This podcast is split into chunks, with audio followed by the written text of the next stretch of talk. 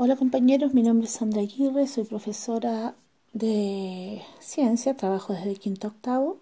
El objetivo que yo escogí de quinto año básico es investigar y explicar los efectos positivos y negativos de la actividad humana en los océanos, lagos, ríos, glaciares, entre otros, proponiendo acciones de protección de las reservas hídricas en Chile y comunicando sus resultados.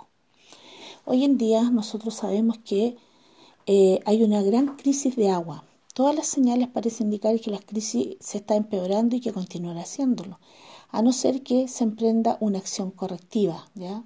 Es decir, que tomemos medidas ahora ya.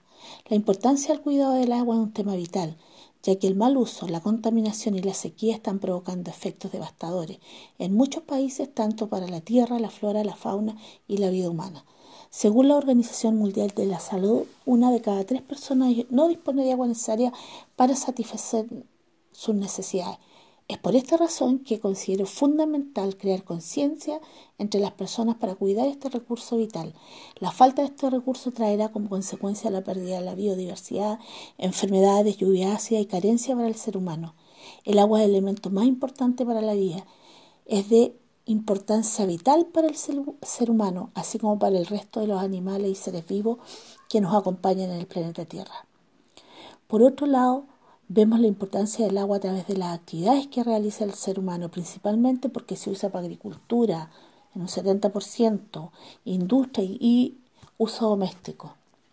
Considero que eh, nuestros alumnos son los pionero en este sentido, porque nosotros tenemos que formarlo y gracias a ello podemos continuar eh, cuidando el recurso y ellos van a fomentar para las generaciones futuras.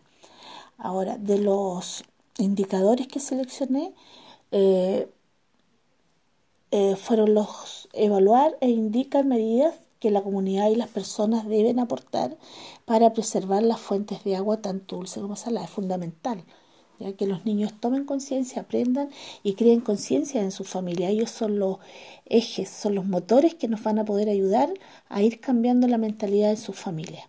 Y también seleccionar evidencias que permitan detectar sectores del mar costero con mayores índices de contaminación.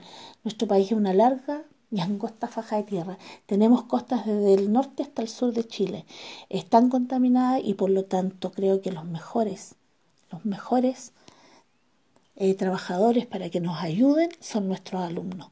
Ellos son el futuro y de ellos depende que nosotros formemos conciencia en ellos para que ellos el día de mañana puedan ir cuidando cada vez más nuestro planeta. Eso era, colegas.